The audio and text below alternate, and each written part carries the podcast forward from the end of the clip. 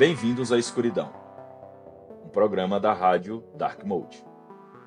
A parábola Os Cegos e o Elefante originou-se no antigo subcontinente indiano, a partir de onde ela foi amplamente difundida. É a história de um grupo de homens cegos que nunca se depararam com um elefante na vida e aprendem a conceptualizar o que é o elefante apenas tocando-o. Cada homem cego sente uma parte diferente do corpo do elefante, mas apenas uma parte tal como o lado do elefante, ou suas presas, ou sua tromba. Eles então descrevem o elefante com base em suas experiências limitadas. Então, as restrições do elefante diferem umas das outras.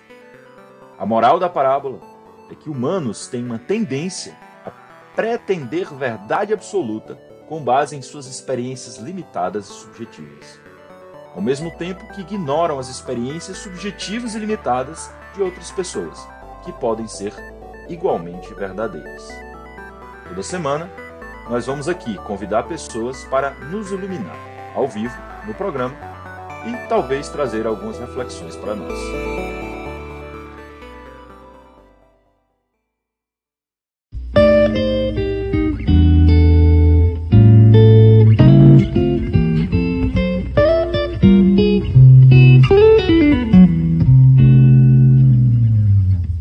Mesa hoje, estou eu, aqui de São Paulo, Orlando Lustosa. Eu aqui, do Texas, Juliano Campos. E eu aqui de São Paulo também, Pedro Tredesini, Tintim. Hoje a gente recebe o nosso convidado, Alfredo Roque, que é engenheiro de computação, doutor em filosofia e pós-doutorando em matemática. E aí, Alfredo, conta aí como é que você vai nos iluminar hoje. É, muito obrigado pelo convite. É, obrigado, Pedro, Orlando e Juliano. É, o que eu gostaria de falar e, e vim falar aqui com vocês hoje é sobre os limites do conhecimento, especialmente os limites do conhecimento matemático, o infinito, e como talvez até uma metáfora de, de que se nem a matemática a gente pode ter certezas absolutas e os debates em matemática podem se estender pela eternidade, que dirá problemas como visões políticas ou as caudas dos elefantes, como o Orlando colocou na introdução. Muito bom. Muito. O, o, o Alfredo, cara, é um cara que né, a gente já se conhece aí desde 2009 né? Fizemos faculdade juntos lá no ITA, que todos nós, inclusive, fizemos faculdade juntos. E eu disse sempre, é, quando a gente convidou ele, que é um dos caras mais multidisciplinares que eu conheço. Né? E, o, e, o, e o currículo dele aí não deixa mentir, né? O cara que é engenheiro de computação, doutor, doutor em filosofia, né? Alfredão é parceiro de, de poesia, né, Alfredão? Do cursinho.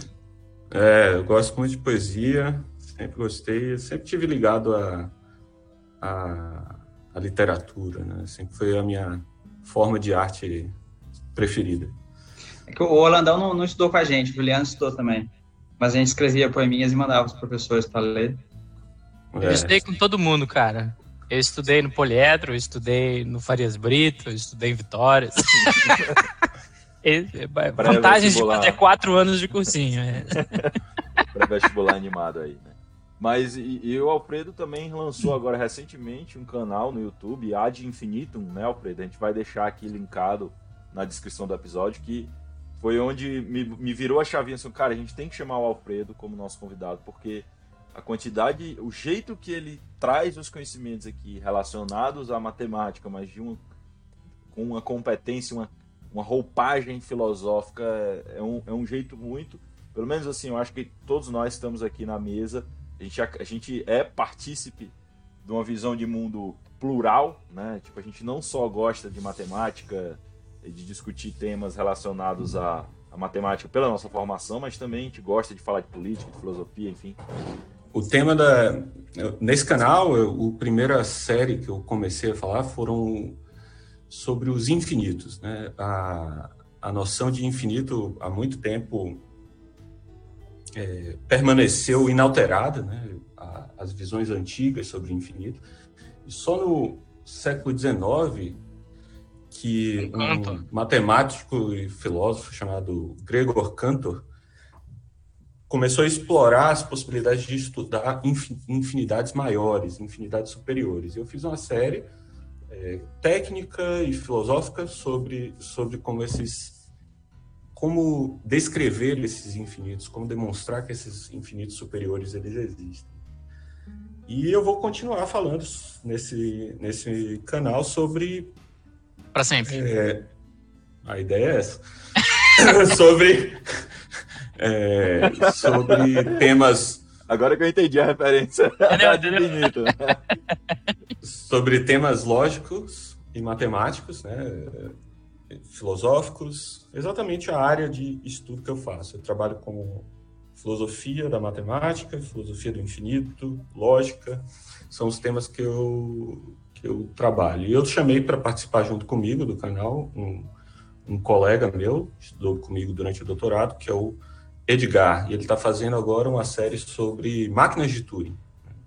Turing também era um lógico, né, como que fazia as coisas que eu faço. E é, tá bem legal. A gente vai continuar com cursos básicos sobre lógica, sobre incompletude da matemática e assim por diante. E obrigado por, por ajudar a divulgar o canal. Alf, eu quero começar, uma, na verdade, uma explicação e uma pergunta também, sobretudo para a galera que não teve a oportunidade de ver matemática no nível mais avançado, né? Porque quem, quem vai para a área de exatas estudo ali, a, vê muito a questão do infinito, né? É, dentro de uma linguagem matemática e uma das questões que aparece que pode ser contraintuitivo, que é o que tu trata justamente nessa série do infinito, e eu queria que tu explicasse para a galera. Só tentando dar materializada. Todo mundo que fez tá. ensino fundamental lembra lá que tem os conjuntos inteiros e os conjuntos naturais, né? Os conjuntos inteiros são todos os números de menos infinito até mais infinito, que são inteiros, né? Então, menos um, menos dois, 0, 1, 2, 3, etc. Os números naturais são praticamente os inteiros, só que tira o lado negativo da história. 0, 1, 2, 3 e por aí vai. Né? Então, se você for parar para pensar, são dois conjuntos infinitos. Indo do zero ao infinito agora, me explica uma coisa. Uhum. Eu assisti a tua aula lá, que tem uma demonstração matemática de que, por exemplo, certo. os conjuntos inteiros e naturais são ambos infinitos e ambos têm o mesmo tamanho. Isso. É... Mas para mim, ainda filosoficamente, não entra na minha cabeça isso, cara. Eu não consigo entender. Como é que pode? Você pega um conjunto do zero até o infinito, né? E aí você bota uhum. mais todos os negativos e isso ainda continua tendo o mesmo tamanho. Tu consegue trazer luz aí pra gente? Como é que isso talvez sem, sem usar artifícios matemáticos, né? Vamos dizer assim. Tá. Porque matematicamente você prova lá muito claramente que eles têm o mesmo tamanho. Mas como é que você explica isso? Como é que duas coisas gigantemente maiores podem ter exatamente o mesmo tamanho? Agora, agora eu quero ver, Alf. Você explicou matematicamente? Tudo bem, agora explica sem agora matemática. agora explica usando filosofia. Tá. Vamos lá. Primeiro a gente tem, antes de, de entrar a fundo da questão, a gente precisa primeiro considerar o que, que é ter o mesmo tamanho. Quando a gente está falando de coisas finitas, ter o mesmo tamanho parece ser muito simples de tratar, que é basicamente você contar. Você conta lá, você coloca lá o seu número de objetos, você conta um, dois, três, quatro, cinco. Quem parar antes, né? Você conta um de um, um do outro, um de um, um do outro. Quem parar primeiro é o menor. O outro vai um pouquinho mais. Quando você está falando de coisas infinitas, você já não tem mais essa ferramenta da contagem. Porque se a gente for contar coisas infinitas, a gente nunca termina. Então a gente precisa de um conceito um pouco mais refinado. E essa ideia de conceito refinado tem a ver com o mapeamento. O que significa isso? Imagine que você vai colocar, você quer comparar duas grandezas. Então o que você precisa fazer para dizer que elas são iguais é ser capaz de colocar uma do lado da outra. Imagine que você tem um ônibus né, com 40 lugares, né, um do lado do outro, com, duas, com uma fileira de dois lugares. Se você preenche ambos os lados da, ambos os lados da fileira desse ônibus, cada um, cada lado esquerdo e direito estão preenchidos, então eu sei que ambos os lados, o lado esquerdo e o lado direito do ônibus, têm o mesmo número de pessoas. Por quê? Porque para cada um tem um outro. Né? Para cada um está ligado exatamente um do outro.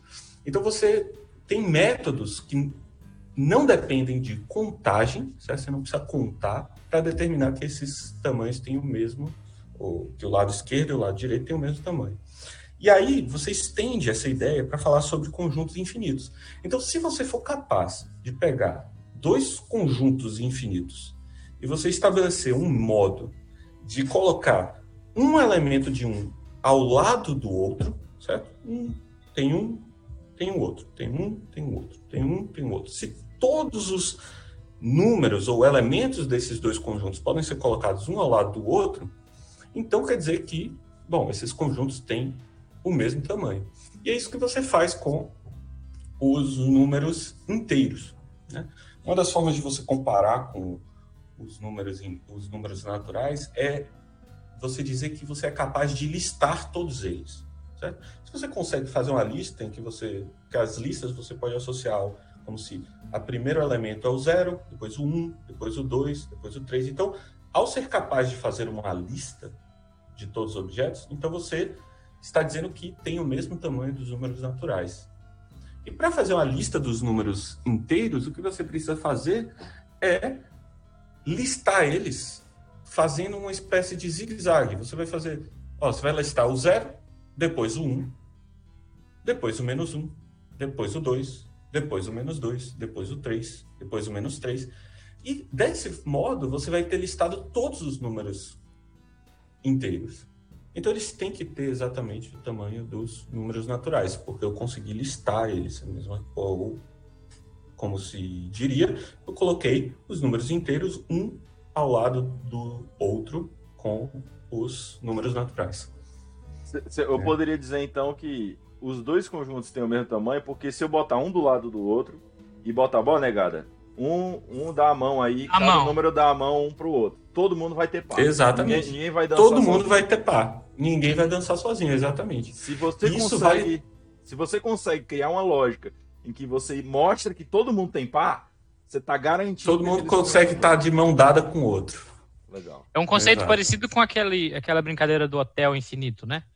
Você Isso, chega, o hotel você chega num hotel infinito, né? Que tem, todos os quartos estão ocupados. Você consegue dormir ou não? Consegue. Você entra consegue. no primeiro quarto, né? E fala assim: ou oh, você é do primeiro quarto, vai pro segundo e fala pro cara de lá ir pro outro. E assim sucessivamente, né? Aí, aí você pega um aí, né? quarto. Né? É, dá, dá, um, anda um. aí você pega Exatamente. o quarto e a onda vai infinitamente ficar indo pra frente, né? Exato, e você pode fazer, você pode. E se chegar a infinitas pessoas? Como que você faz? Você fala, vamos meiar o quarto aí. Cama é grande. Não, não você fala, vai pro quarto. Se você tá no quarto 2, vá pro quarto 4. E aí, quando você fala, se você tá no quarto 2 e vai pro quarto 4, e você fala isso para todo mundo do hotel, então Dobrou. todos os números ímpares vão estar vagos. Ah. Entendi. E aí você coloca infinitas pessoas. Mas tem então, que andar, tipo viu? Nossa senhora, vai andar. Não, não, esse é o ponto. A quantidade de andadas de cada uma das pessoas é finita. Todo mundo vai não, andar uma quantidade finita. Mas até você chegar no quarto mais para frente. 6 milhões? É. Vai andar bastante. Haja pé, né? Haja. Haja pé. Muito bom. E também, né, os números fracionados, né, os números que podem ser escritos como frações, os números racionais, eles também têm o mesmo tamanho dos números naturais. Você também consegue colocar eles de mão dadas, cada um com exatamente um número natural. Né? Isso eu e, mostro lá na série. E esse é muito legal, né? Ou, ou seja, é, cara, é, essa explicação para mim, é, é, beleza, eu entendi, faz sentido, mas para mim continua sendo igual aquela explicação das três portas, aquele problema da matemática das três portas, né? Eu não, uhum. né, só, só, explicando aqui para o ouvinte, né? Você tem, sabe aquele jogo do, do Silvio Santos? Você tem três portas. Tem, uma delas tem o um prêmio, né? É, e duas tem uma cabra. É do Sérgio Malandro, não era? O Sérgio Malandro, é, tinha um gorila, né? Um negócio assim. é. Aí se você escolhe a porta A, a primeira porta, né? E aí o Sérgio Malandro chega lá, e aí é, quer trocar pra. Ó, você tem a oportunidade de trocar. Você pode trocar? Aí a pergunta é: você tem mais chance de ganhar trocando ou não? E aí teve um matemático lá, não sei em que época, em 1900 lá vai pedrada, que provou que matematicamente você tem mais chance de ganhar pro, trocando. Que para mim não faz o menor sentido. Não faz, assim, eu já vi a demonstração matemática várias vezes. Eu entendi matematicamente, mas quando traz para sei lá, não sei se é lógica o termo, né? Eu não consigo entender, cara. E é tanto Mas eu acho que tá faltando foi... um ponto principal aí, Orlando. Eu acho que ele, ele tem que saber, eu, o cara tem que saber, ele tem, tem que, abrir uma das outras portas. Ah, é, você tem razão. É, desculpa, eu contei errado, né? Ele, ele abre, abre, uma, ele abre uma outra que mostra uma coisa que não tem presente. É, o gorila, sai o gorila. Sai o gorila, é, que não tem o uhum. um negócio que você quer. E aí ele fala, quer trocar pra essa outra ou quer ficar com essa? O jeito que eu, mais, que eu achei mais fácil de entender é, imagine que tem um trilhão de portas. E aí o, o, o, o Serginho Malandro fala assim, eu vou abrir aqui 999 bilhões, 999 milhões, 999 mil, 999 portas e deixar uma aberta. Ele vai abrir, vai ser um monte de gorila, vai perguntar, quer trocar? Você troca ou não troca? Entendeu? Ele abriu, ele abriu 900 bilhões de portas com gorila. Sobrou só uma Ainda porta. Desculpa, e a sua porta que você escolheu. É, pra mim vai continuar a mesma coisa, velho. Então, então deixa eu fazer com o número. Deixa eu fazer um... Então, pensa assim, Orlando, pensa assim. Tem 100 portas. Você escolhe uma qualquer, a 45. Você escolheu 45. É. Aí, o cara que sabe onde tá o prêmio vai deixar a 46 fechada e vai abrir todas as outras. Você escolheu 45, ele falou, vou deixar essa 46 aqui fechada e todas as outras não tinha prêmio. Hum. E aí? Troca ou não troca? A chance de você ter acertado é se você acertar de primeira. Né? A 45 é a que tem o prêmio. Só que a chance muito maior é dele saber onde está o negócio, ter aberto todas as outras e deixado só a 46 para você. Entendeu? Entendi. Não sei se funciona, mas para mim, quando eu pensei em muitas portas, fez muito mais sentido. Não, ah, eu, eu entendi. Eu, eu, é, é, esse é o ponto. Eu entendo matematicamente matematicamente faz uhum. sentido para mim. Quando você bota o conjunto de 99 portas é maior do que o conjunto de uma porta. Mas agora, quando, você, quando no, no, no, vamos ver, quando eu ligo o meu cérebro, como é que eu posso dizer? Da intuição, intuiti não é intuitivo. Esse é o ponto, entendeu?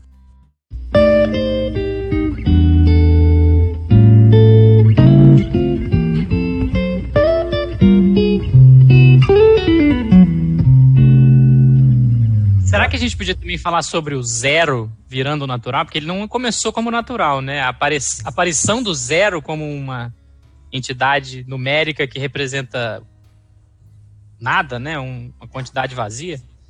Se você puder falar disso também, Alf. É... Ótimo. É, isso, isso tem uma herança né, da, na filosofia grega, o fato de que o zero trazia muita dificuldade, que era o seguinte, tinha uma frase do Aristóteles que ela é muito, ela é muito concreta, mas é, mas é, ela é muito verdadeira, né? Que é o seguinte, que sobre aquilo que não é, nada se pode dizer. Né? Por exemplo, então, para que ter um zero, né? Se o zero é o nada. Mas o que acontece é que com o passar do tempo, os matemáticos eles começaram só, só um a perceber... Só um, só um disclaimer aqui, Alfredo. Tanto que não tem zero em números romanos, né? Isso, não tem o algoritmo tem números romanos. E um dos, um dos pontos, né, que os matemáticos começaram a perceber que o zero ele não é nada. É diferente de ser nada.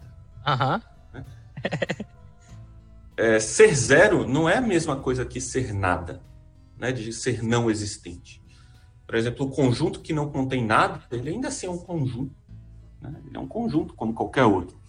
E o uso do zero começou a aparecer quando eles quando se começou a estudar as propriedades algébricas, né? mais ou menos ali, os árabes principalmente, eles começaram a estudar as propriedades algébricas, eles começaram a perceber que era importante ter o zero como um elemento, né? especialmente como o elemento neutro da adição. Né? Esse é o, o, seu papel algébrico. Né?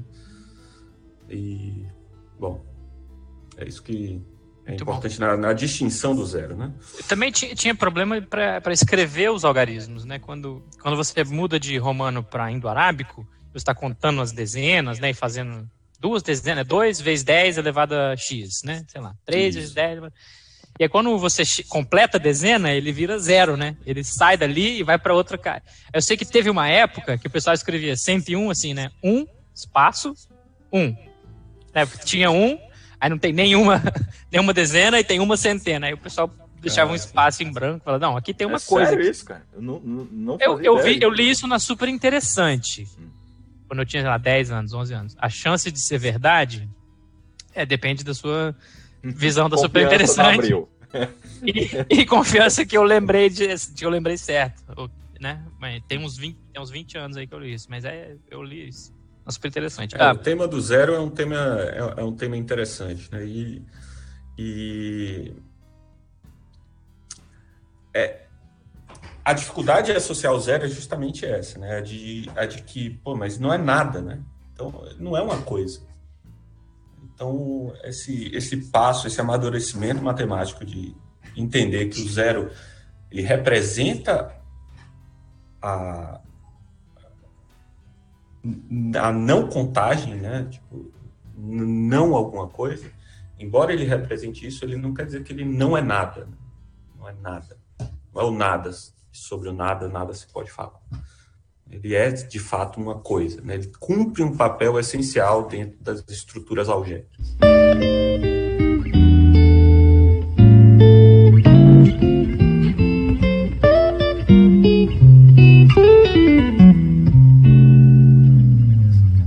Sei se isso tem muito a ver com a história que a gente estava conversando, Alf, da incompletude da matemática, né? Porque tem, Tem, coisas tem. que matematicamente são verdade, né? Mas é Uhum. contra-intuitivo total, né? Essa história do infinito, para mim, é, é um exemplo opinião. clássico de contra-intuição. É Talvez. opinião. Tem que respeitar a minha opinião. Eu, eu acho que tá errado. Você tem que respeitar a minha opinião. Não, e detalhe, É. que esse matemático que fez essa demonstração, ele foi rechaçado na comunidade matemática por muitos anos. Eu, eu, já, eu já vi. Uhum. Eu li um livro que contava exatamente essa história e tal. E porque não era intuitivo. Os matemáticos, assim, a galera, o cara monstro, galera, tá aqui a prova matemática. Não, não, peraí, tem algum erro. aí. Mas essa, essa É da, da porta é a mesma coisa. Eu acho que foi, acho que é década de 60, 70, e aí acho que foi uma, era um programa americano, e aí tinha uma, uma ouvinte, ouvinte, uma telespectadora que escreveu uma carta falando sobre isso. Hum. E aí viralizou o negócio ali lá para trás, e aí todo mundo começou a rechaçar a mulher, falou, não, não faz sentido nenhum, e, e aí a galera da academia tentando, não, tá errado, tá errado, tá errado, e aí depois viram que de fato a mulher tava certa. É, aconteceu algo similar com o Cantor. Né? O Cantor, quando ele começou a falar sobre infinitos, é, ele foi rechaçado. Ele foi rechaçado pelos dois lados da moeda. Ele foi rechaçado pelos filósofos, porque os filósofos achavam que falar de infinito é, é, é, é a mesma coisa que falar de de Deus, sabe? Do tipo, ah, quer- falar sobre infinitos? E os matemáticos achavam exatamente isso. Não, tem, deve ter algo errado. Você está falando de uma coisa que é muito difícil de tratar e tal. O Kronecker, seja, não sei se vocês lembram, eu acho que esse é um nome que aparece quando a gente no ensino médio está estudando matrizes. uhum. Kronecker, tem a matriz de Kronecker.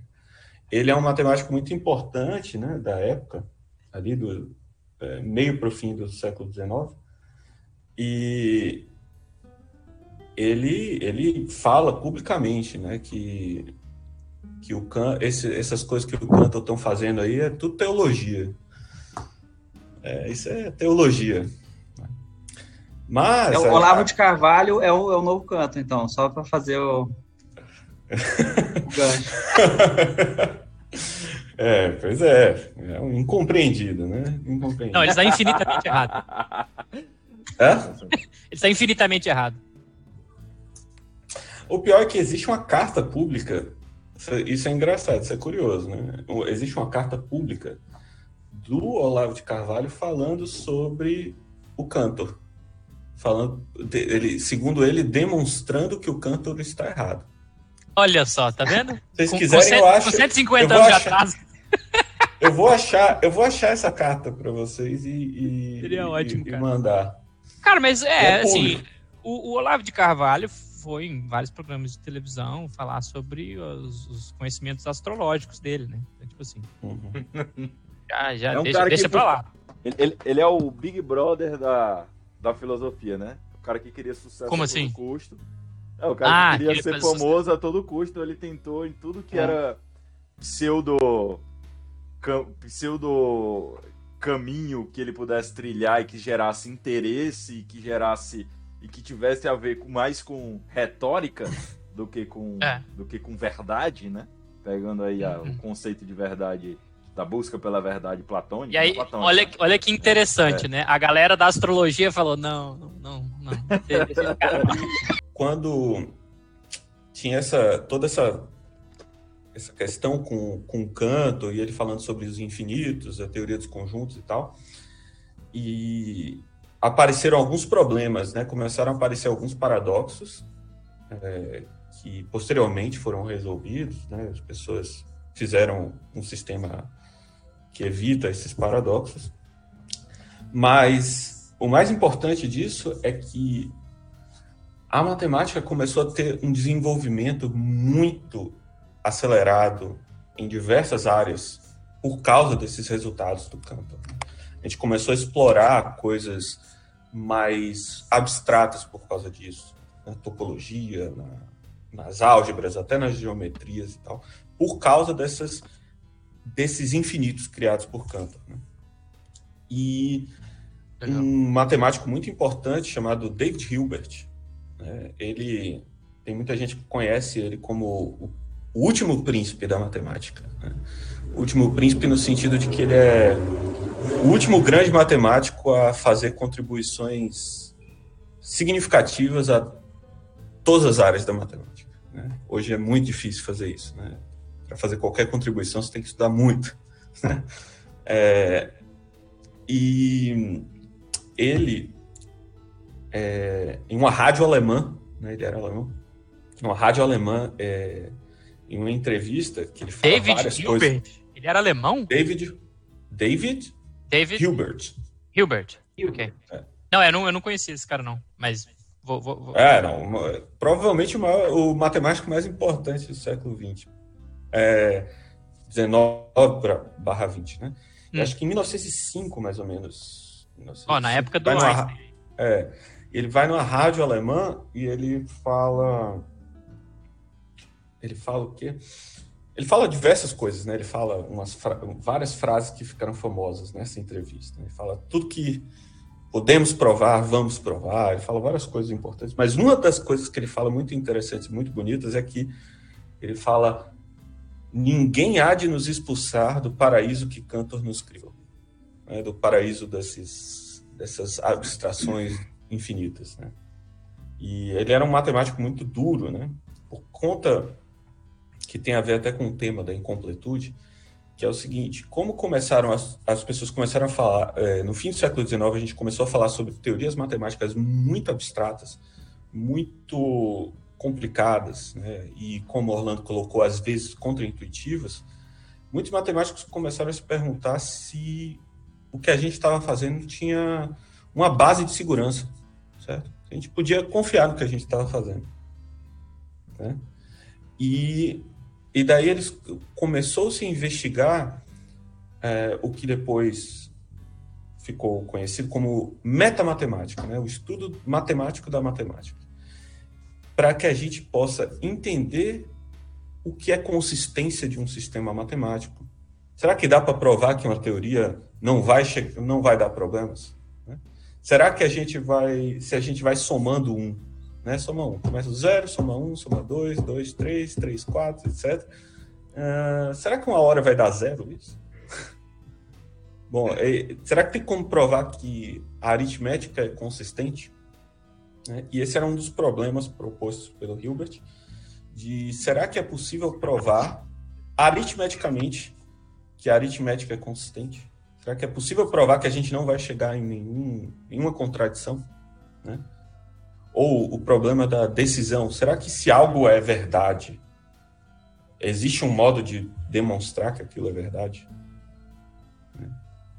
O, o Alf, é engraçado você falar isso, porque uma vez eu vou, vou fazer uma ponte aqui que não, parece não ter nada a ver, mas tá dentro desse mesmo metodologia de pensamento, né?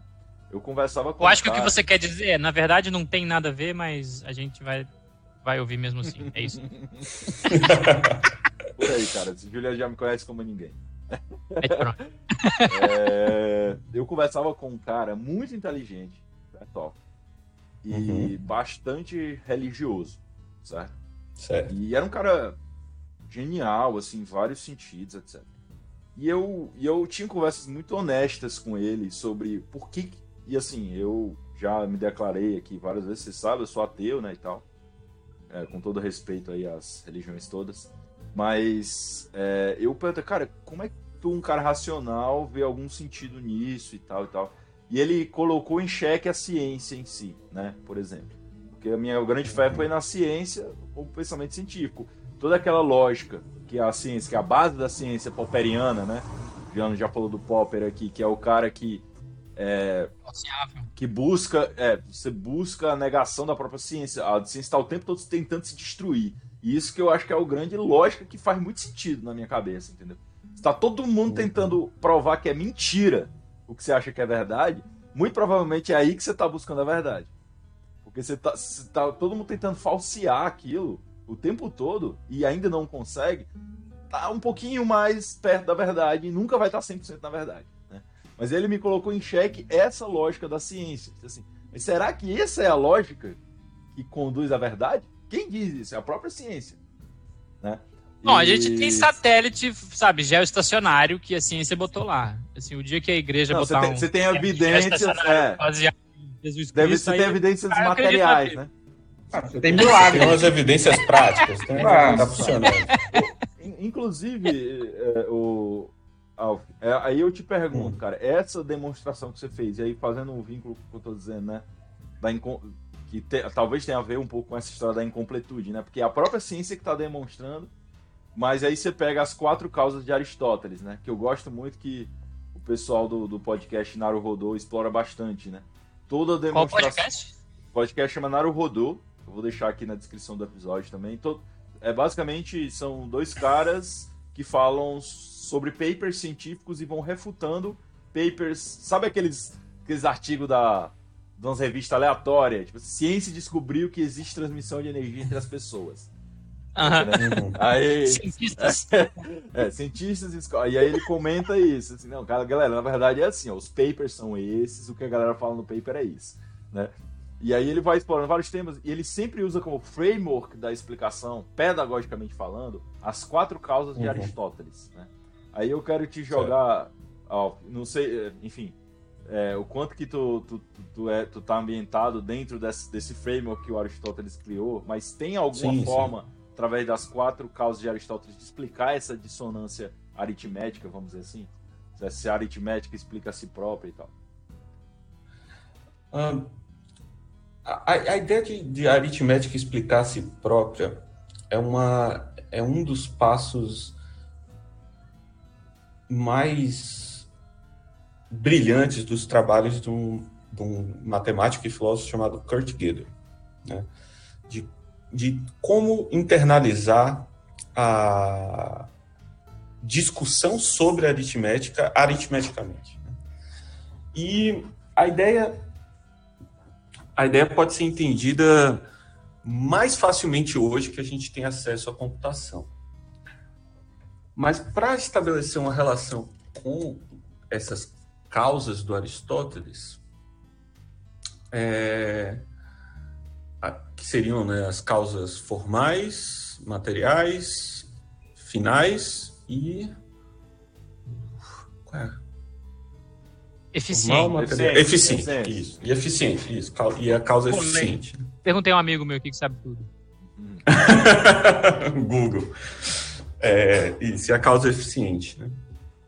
Isso, é isso, é, isso é uma forma de você entender o que, que é. Né? E, e para ser sincero, a, a visão científica do mundo, né, essa visão que a gente chama de visão científica do mundo, ela, ela de um certo modo é antagônica a, ao que Aristóteles coloca com essas com essa ontologia, né?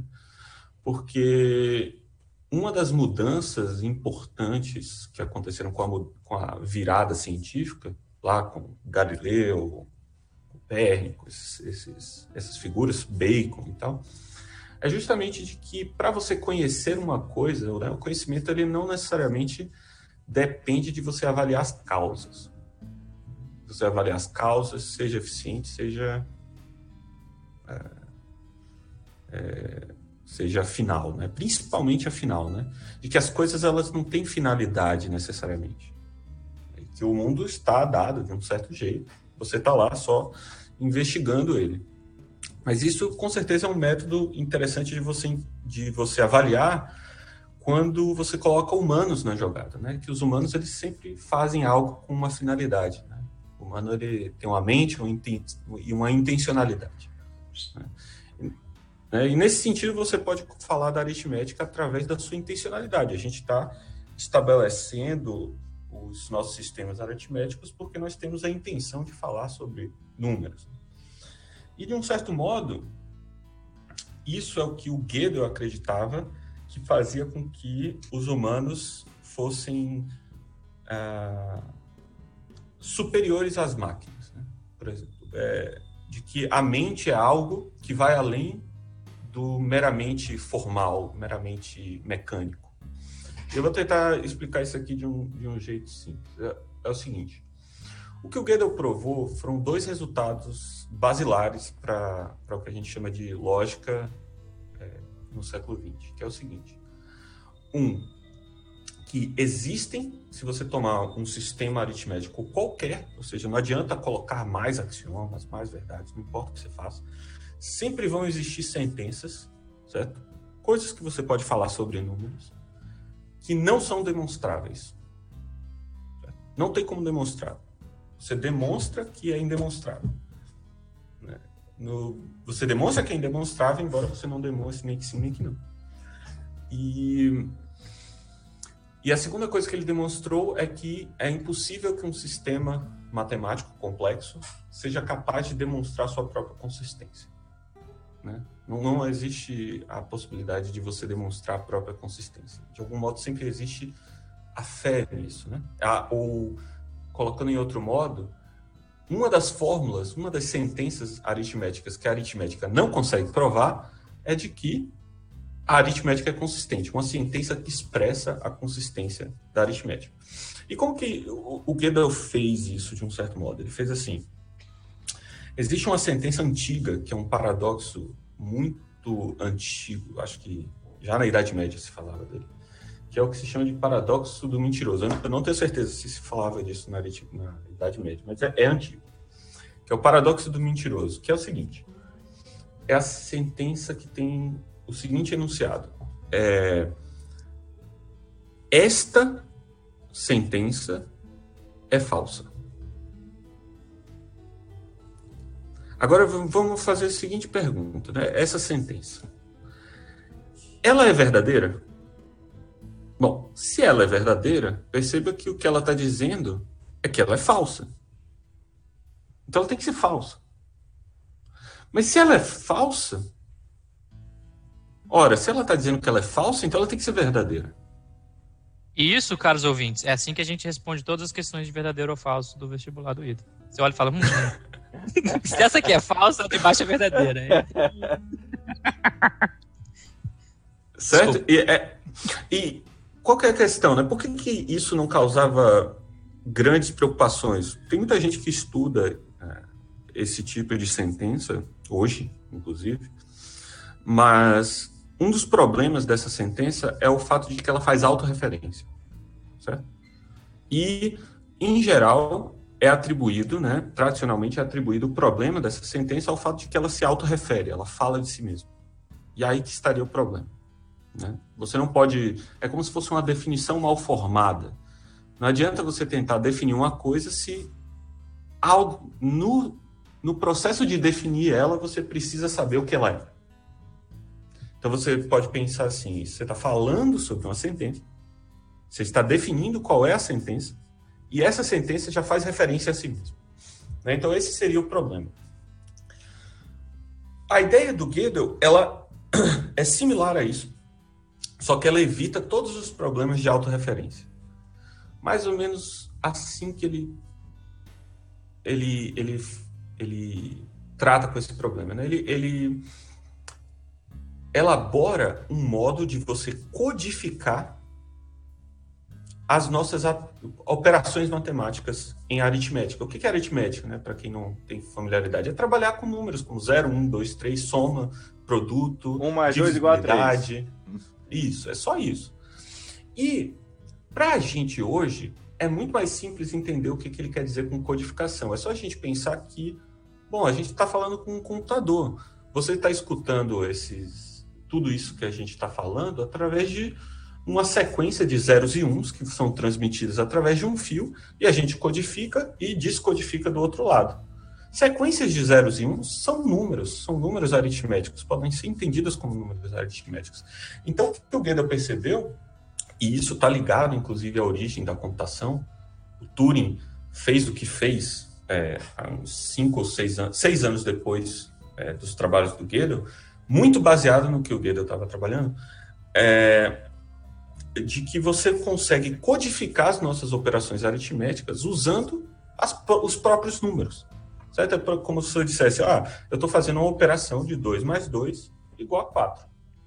Bom, você pode codificar tudo isso que está acontecendo como uma sequência de zeros e uns. Da mesma forma que você digita aí no seu teclado 4 mais ou 2 mais 2 igual a 4, e você envia isso por uma mensagem, por exemplo. Isso é codificado, mandado para um lugar e decodificado do outro lado.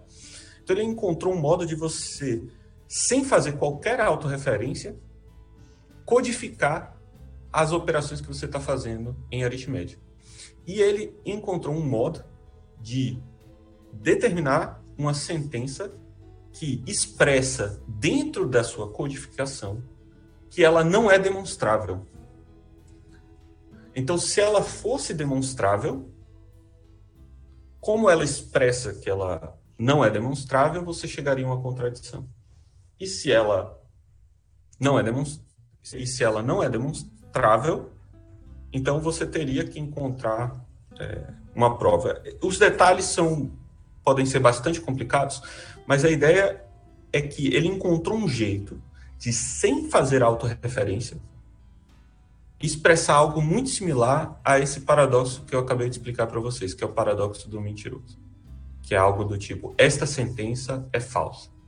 Ele conseguiu fazer isso com aritmética, e em especial com o predicado que diz que a como que você expressaria a consistência da aritmética? Como que você poderia expressar a consistência da aritmética em termos de demonstrabilidade é, ou não? Você poderia falar assim, ó, existe uma prova de que zero é igual a 1, um, por exemplo. Isso expressa a consistência da aritmética, por exemplo. E Peraí, essa não, sentença... Não, não ela... Como assim?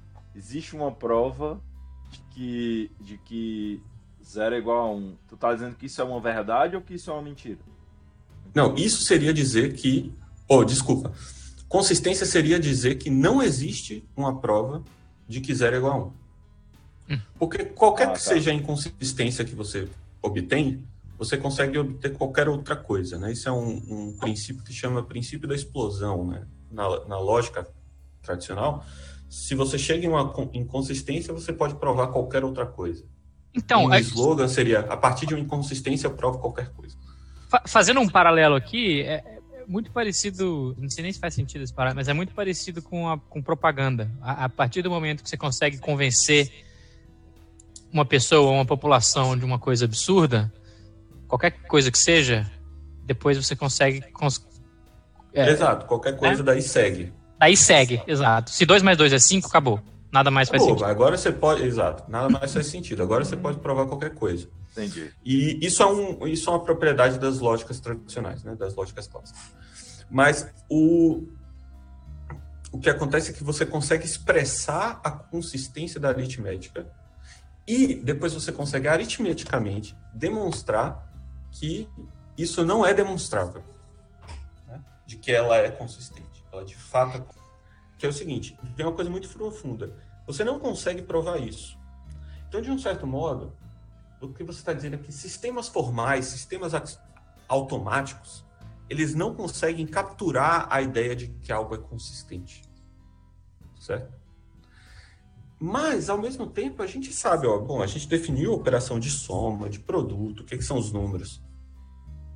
A gente nunca vai chegar em uma inconsistência. Então, o que, que o Gödel pensava quando ele chegou nesse resultado é o seguinte: bom, parece que tem algo a mais, tem uma faísca a mais na mente humana, em algo que a gente chama de mente humana, que é a capacidade de ter uma intuição de que um sistema é consistente, de um, que um sistema como a aritmética é consistente, e isso é incompreensível para um sistema formal, uma máquina.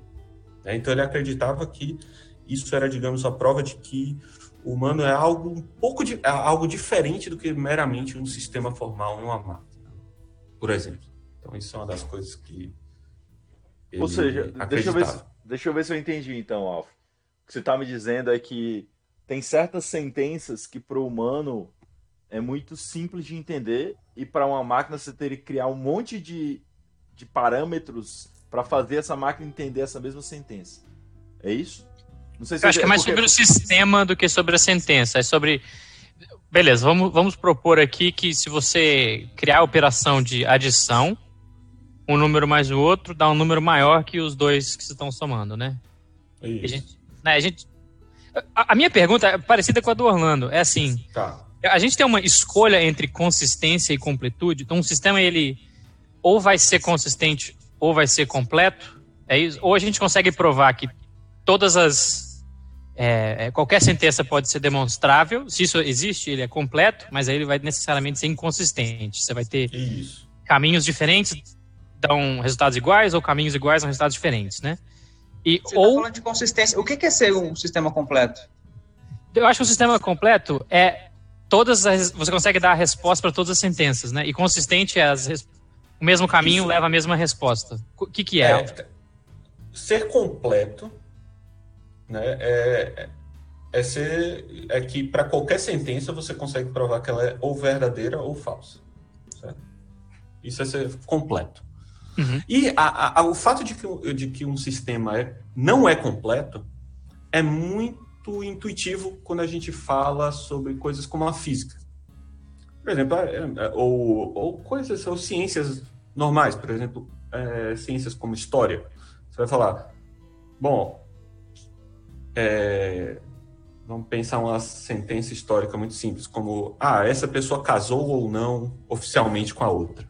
Nazismo é de esquerda. Ela Não, aí tem a ver com a, a dificuldade de, de você estabelecer o diálogo, né, inicialmente. Mas imagina algo bem concreto, como essa pessoa casou com aquela outra. Tem ou não tem um documento para isso? Mas esse documento ele pode ter sido simplesmente forjado, apagado, queimado e a gente não tem mais acesso. Então é impossível determinar com documentalmente a, aquele fato histórico. Aí a gente está ok, podem existir coisas desse tipo. E até mesmo com coisas sobre a física. Tem um exemplo muito, eu acho que é muito interessante de física sobre isso, que é o seguinte. Uh, o Big Bang, né, ele deixa um rastro que a gente chama de radiação de fundo, certo? E a gente, digamos, tem evidências diretas, né? A gente consegue observar a ocorrência do Big Bang porque a gente consegue medir que tem esse sinal, que é essa radiação de fundo que a gente chama. Certo? Só que, ao mesmo tempo, a gente consegue determinar que é, em algum momento, não sei, bilhões de anos para frente, é, essa radiação vai ter se extinguido. A gente não vai ter mais acesso a essa radiação, ela vai ter, digamos, acabado, passado. Certo? E aí vem a pergunta, ora, então quer dizer que se nós não tivéssemos surgido agora, mas daqui a bilhões de anos, nós não teríamos acesso à evidência direta do Big Bang. Então, o Big Bang só seria, no máximo, uma teoria especulativa. Como foi feito hoje, a gente teve acesso. Mas a gente pode imaginar o que seria viver, ao invés de agora, viver daqui a bilhões de anos. E nesse caso, nós não teríamos acesso a uma comprovação ou uma evidência que sustente algo como o Big Bang. E isso também é normal para algo como física ou cosmologia. Agora, para a matemática, essa característica parece ser um pouco mais chocante. Poxa, mas será que uh, essa pergunta matemática não tem resposta? Será que eu não, não, não tenho jeito de decidir quem, quem é o valor dela? Eu tenho um exemplo aqui, Alf, eu acho que talvez seja interessante também para o uhum. Tintin. Eu, eu, li um livro, um, sei lá, uns 15 anos atrás, que chamava tio, Meu Tio Papa Cristos e a Conjectura de Goldbach. Uhum. Eu acho que é esse o nome. É, era sobre o. É, ficcional, sobre um, uma pessoa X escrevendo sobre o tio, que era um matemático, que estava tentando provar a conjectura de Goldbach. E a conjectura de Goldbach é o seguinte: deixa eu ler aqui. Todo inteiro maior do que 2 pode ser somado, pode ser escrito como a soma de três primos. Não, não, 2. Dois? Não, eu acho que dois. Todo número par acima de dois pode ser escrito como a soma de dois primos. Essa é a segunda parte. É, a primeira parte é qualquer número maior que dois, par ou ímpar, três primos, ou par. Ah, tá. Primos. Essa é, é, isso é o que chamam de a conjectura fraca de Goldberg. E ela foi demonstrada por um peruano em 2016 ou 15. Exato. E aí teve uma. Nesse livro, então essa é uma, é uma conjectura que se baseia num sistema formal que a gente tem e ela é. A fraca foi provada, é isso, Alfredo? Isso. Né? E isso, a, é de a, três primos. A de é. três primos. E a, de, a forte eu acho que ainda tá sem, sem tá prova. É, e aí, nesse livro, esse, eles estão fazendo. Né, esse tio tá dedicando a juventude dele a provar isso. E aí o Gödel lança a teoria dele, da completude e incompletude, uhum. na mesma época. É ficcional, esse, esse cara não existiu, esse Papa Cristo. Aí, aí ele meio que né, fica meio louco, assim, porque ele tá tentando provar um negócio, agora ele. Agora é indemonstrável. É. Ele não sabe se ele vai ficar a vida inteira tentando provar e não tem prova, ou se é uma prova muito difícil. Exatamente. É isso. É, é, isso, é isso, é uma das coisas, né? A gente pensava, é, antes desses resultados do Gödel, é, os matemáticos estavam a pensar que era só uma questão de dificuldade. Pode ser muito difícil, a gente vai ficar tentando, mas pode talvez até nunca conseguir. Mas porque é muito difícil mas não se pensava na possibilidade de que aquilo é indemonstrável. E, e, e Alf, é, é, possível ser indemonstrável e você nem saber se é demonstrável ou não, né? Esse é o, é o ponto, né? né? Você pode demonstrar que existem sentenças que você consegue demonstrar que são indemonstráveis. Uhum. Mas uma vez que esse fenômeno está estabelecido, agora a gente não, olhando para uma sentença, a gente não consegue olhar, saber mais se ela é demonstrável ou não a não uhum. ser demonstrando-a. Esse é o único método de demonstrar que algo de fato é demonstrado. Então, é, é, fazer matemática pode ser também algo como navegar no escuro. Né? Não importa o que, que você adicione, sempre vão existir coisas que são indemonstráveis. Mas a atividade do matemático ela passa a ser essa de também de refletir sobre a matemática e refletir sobre o que, que são as verdades matemáticas e etc. E isso não parece ser possível de ser capturado por um sistema formal, por uma máquina, por exemplo. Então, é, isso cria esse, esse, problema filosoficamente muito profundo, né, de que, mas o que, que é matemática? Será que quando a gente está pensando sobre números, a gente está pensando sobre uma coisa que de fato é concreta, né? Eu e você estamos pensando exatamente a mesma coisa? Ou como fazendo referência a ao que foi colocado inicialmente, né, da questão dos elefantes, de você estar tá tocando em partes diferentes. Quando a gente está falando de elefantes, parece ok esse exemplo. Mas de matemática também é assim. A gente não sabe se quando a gente está falando sobre 1 mais 2 igual a 3, se o que a gente está imaginando como pano de fundo para isso, se é o mesmo universo de objetos abstratos que a outra pessoa né? a não ser a partir de uma certa crença, certo? Uma crença de que nossa mente tem esse acesso a essa realidade objetiva, entendeu? Mas ela não pode ser concretizada através de um sistema formal. Né? Essa crença de que a gente está realmente falando sobre a mesma coisa quando estamos falando sobre um, dois e três, ela não pode ser justificada a partir de uma teoria, a partir de uma coisa escrita. É, ela representa algo que a gente poderia chamar de um, um, um salto metafísico. Né?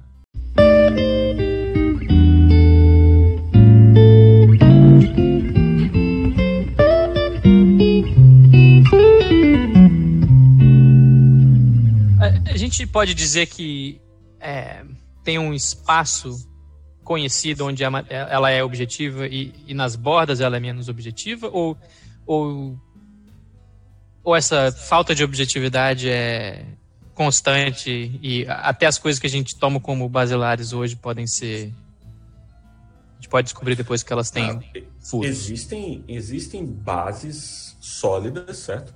É, uhum. Estáveis, por assim dizer, né? Você pode dizer que o sistema axiomático de, proposto por um matemático chamado Piano, ele é a base.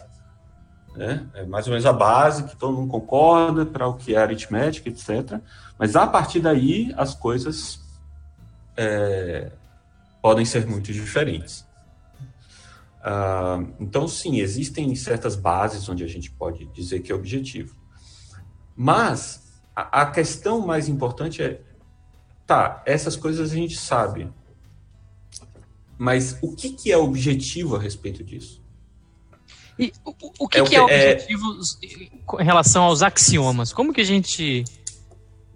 Como que você pensa sobre verdades é, a priori, assim? Como que você é, analisa os axiomas? Ou, ou, ou, essa.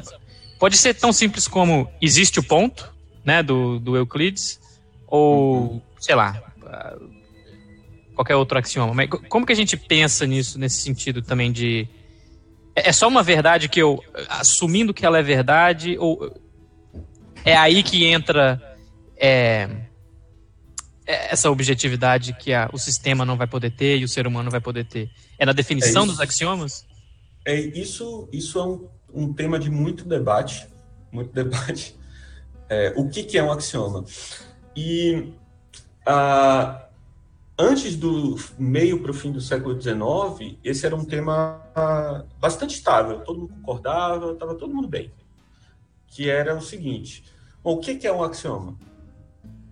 A, a, a, visão tradicional, né, que vem lá do Euclides e tal, é que um axioma, né, uma verdade matemática, ela é uma sentença simples, né, simples e obviamente verdadeira, né, intuitivamente verdadeira, algo como existe o ponto que para todo número, todo número existe o próximo número, por exemplo. Né? Essa é uma, uma, um axioma da aritmética, por exemplo. A questão é, bom, mas se agora a gente não sabe, se a gente tem dúvidas sobre o que é ser consistente ou o que ser intuitivo, porque algumas coisas intuitivas depois vieram a ser descobertas que geravam paradoxos. Né? Esse é um dos axiomas, o axioma chamado é o axioma 5 do, do sistema de Frege, né? que é basicamente diz que qualquer conceito tem uma extensão. É, é, é meio complicado de pensar isso, mas é, é para quem não está familiarizado, mas é mais ou menos assim. Se você pensar uma propriedade qualquer, então existe a sua extensão, ou seja, a, a, o conjunto de coisas ao, aos quais essa, essa propriedade se aplica. Certo? Pode ser o vazio. Se a propriedade for absurda, é o vazio. Né? Se ela for trivial, é tudo. E qualquer coisa no meio, a extensão disso é um, uma fração desse universo. Agora, toda, todo conceito tem uma extensão. Esse era um axioma. Né? Considerado intuitivo por muitos. Né? E aí, um, um, um, matemático e filósofo importante chamado Bertrand Russell, ele percebe que isso é paradoxal. Isso gera um paradoxo. É, e o, o paradoxo você gera a partir de, pensando assim: imagine o conceito é, que se aplica a, a tudo aquilo que não faz parte dessa extensão. Né? Ou pensando em termos de conjuntos, seria o conjunto que contém todos os elementos que não estão contidos em si mesmo. Certo? É, esse conjunto, esse, esse conceito, ele gera um paradoxo. Ele não pode ser nem verdadeiro ou falso, nem falso. E o Russell ele tem um, uma parábolazinha que explica de modo mais didático o que, que seria isso, que é o paradoxo do barbeiro. Imagina que tem um barbeiro que ele tem uma regra. A regra dele é de que ele barbeia qualquer pessoa e todas as pessoas que não podem se barbear. E aí, tudo bem. Se a pessoa não consegue se barbear ou não sabe se barbear, ele barbeia ela. Se ela sabe, ele diz: não, você pode se barbear, então se barbeia. A pergunta que gera o paradoxo é: e quem barbeia o barbeiro? O barbeiro, se ele pode se barbear, então, pela regra dele, ele deve se barbear. Mas se ele não pode se barbear, então, ou se ele pode se barbear, então ele não deve se barbear. E se ele não deve se barbear, pela regra que ele estabeleceu, ele deve se barbear. Isso gera um paradoxo. E esse é um paradoxo que aparece é, numa teoria que se propunha a ser uma teoria extremamente simples e intuitiva, uma verdade que tinha sido aceita, digamos assim, por, pela comunidade. Então o pessoal começou a questionar essa ideia de que axiomas são intuitivos e verdadeiros e começou a pensar mais de modo sistêmico. A ideia não é pensar esse axioma é obviamente verdadeiro ou aquele axioma é obviamente verdadeiro, mas sim, ó, tem esse sistema de axiomas, ou seja, esse conjunto de coisas e essas regras pelas quais a gente pode operar nisso.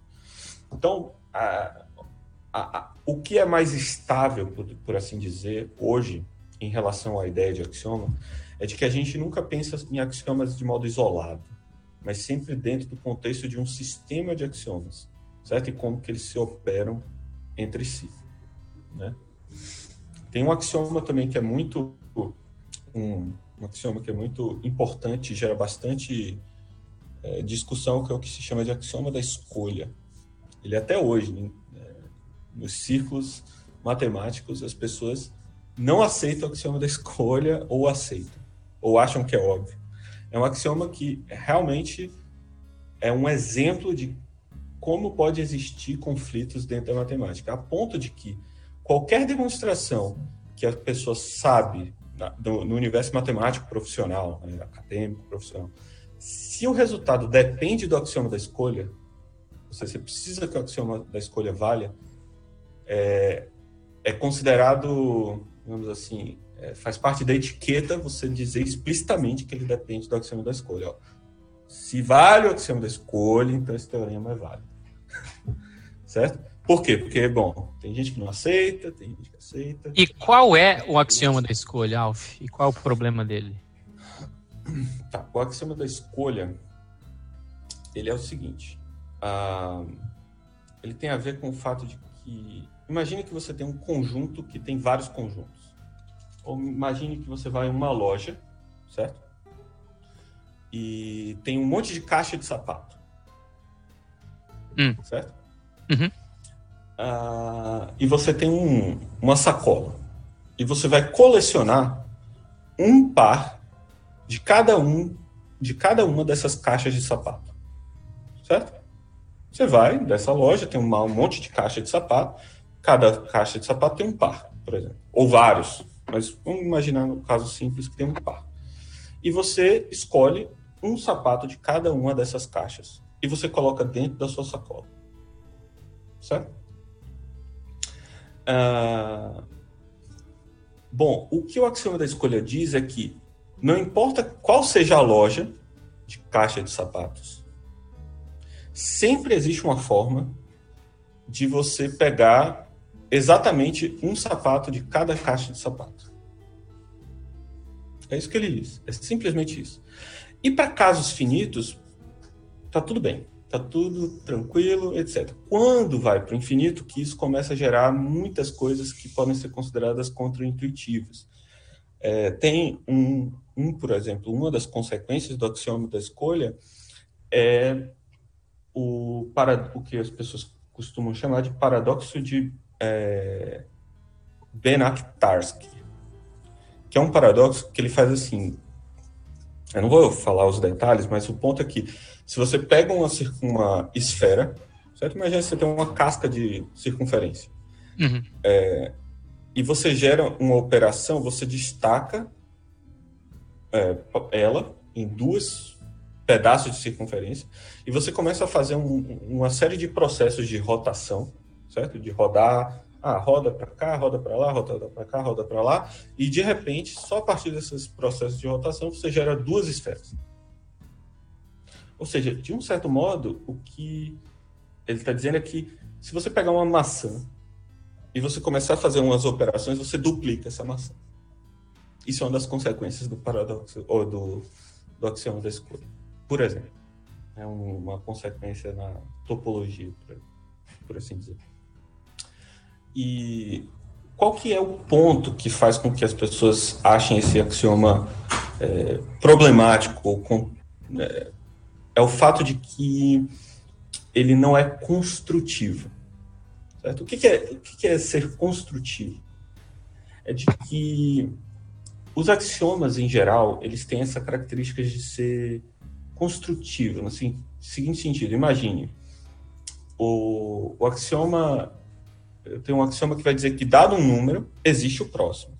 Ou, dado um, dois conjuntos, eu tenho uma união desses dois conjuntos. De um certo modo, eu sempre estou dizendo o que eu vou gerar, certo? O que, que vai existir, e o modo como essa coisa vai ser colocada junto certo?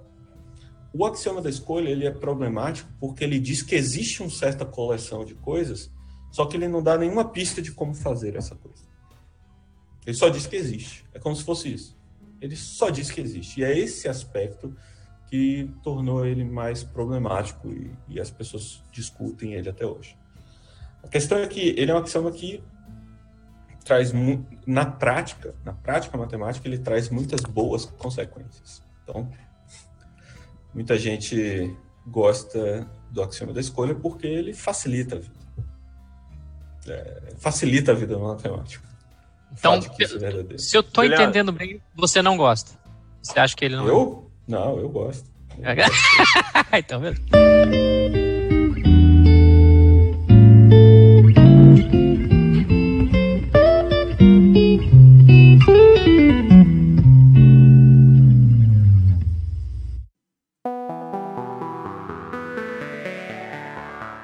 próximo episódio, nós vamos continuar conversando sobre filosofia e matemática, mas dessa vez falando mais sobre o vírus moral que assola a sociedade, sobre Platão, Sócrates, República, democracia e fascismo e muito mais. Segue a gente no próximo episódio.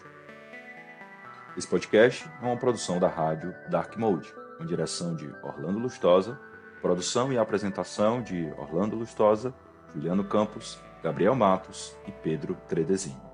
Edição e mixagem de Orlando Lustosa.